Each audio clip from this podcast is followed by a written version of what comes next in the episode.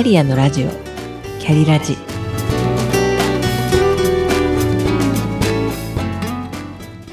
キャリアのラジオ。キャリラジ。この番組は自分の中の多様性と可能性を最大限生かしてしなやかに100年生きたい。そんなあなたに向けてお送りするキックカウンセリング番組です。お疲れ様です。キャリアコンサルタントの香りです。本日のテーマは私の座右の銘の一つでもあります。人生お一人様一回限りです。高校時代の友人が人生の大きな決断をするときに言っていた言葉でまだ20代半ばの頃に彼女が職場で出会ったアメリカ人の男性を追ってアメリカに行き結婚したわけですがその時に彼女が私に言ったのがこの言葉でした。人生お一人様一回限りだよです。彼女はその言葉を体現するような生き方をしていましたし思えばそういう友人たちが多いです。私の周りには。もう一人私の死生観に影響を与えた人物がスティーブ・ジョブズです。スタンフォード大学の卒業式でのスピーチはあまりにも有名ですね。その中でジョブズが死生観について語っていたのがとても印象に残っています。ジョブズが17歳の時に出会って衝撃を受けたのが次の言葉でした。If you live each day as if it was your last someday you will most certainly be right. 一日一日をそれが人生最後の一日だと思って生きればいつか必ずその通りになる。そしてそれ以来ジョブズは33年間毎朝欠かさずに鏡の中の自分に問いかけてきた言葉が If today were the last day of my life, would I want to do what I am about to do today?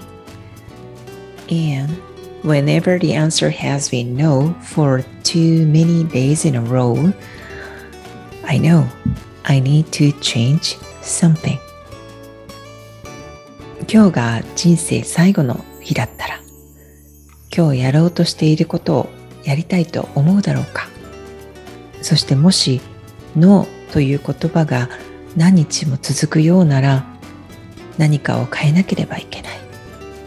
つまり生き方を見直せということだと思うと。ジョブズの言葉皆さんはどう感じられたでしょうか？この時ジョブズはがんが見つかって手術は成功したと言っていますが一度は余命宣告をされて命と向き合うという経験をした後でもありました。スタンフォード大学の学生たちに向けたスピーチは自分が本当にしたいことをしなさいという強いメッセージだったと感じます。私も何度かお伝えしているかと思いますが人生の主役はあなたです。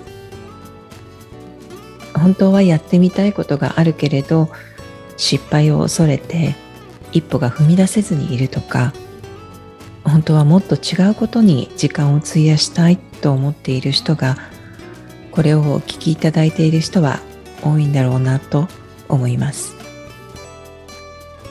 人生。お一人様一回限りです。今日が人生最後の日だったら今日やろうとしていることをやりたいと思うでしょうか？私は正直申し上げてイエスとノーの両方です。やりたいこともやっているけれど何してんだろう私と思うようなことに費やしている部分も多いです。働き方を変えたら時間の使い方も大きく変わるだろうし本当はやりたいと思っていることを優先できるんだろうなと思います。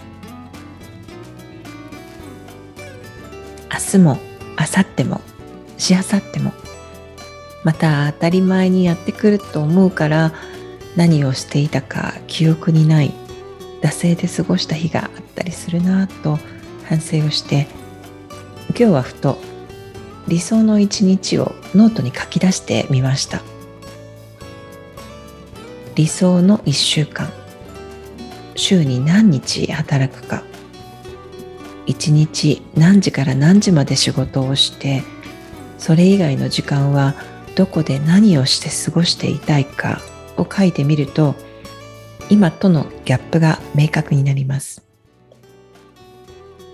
その上で今後どうしていこうかなと考えてみたりもしています。自分との作戦会議の続きは今晩にでもお風呂の中でしようと思っています。鏡の中の自分に今日は仕方ないやっとくかと折り合いをつける日もあるでしょうが本当はノーだけれどイエスと言ってしまいそうになる時に今日が最後の日だったらそれやると一度自分に聞いて、うん、自分を置き去りにしないようにしましょう。自戒を込めて言ってます。本日は人生お一人様一回限りについてお話ししました。最後までお聴きくださりありがとうございました。それでは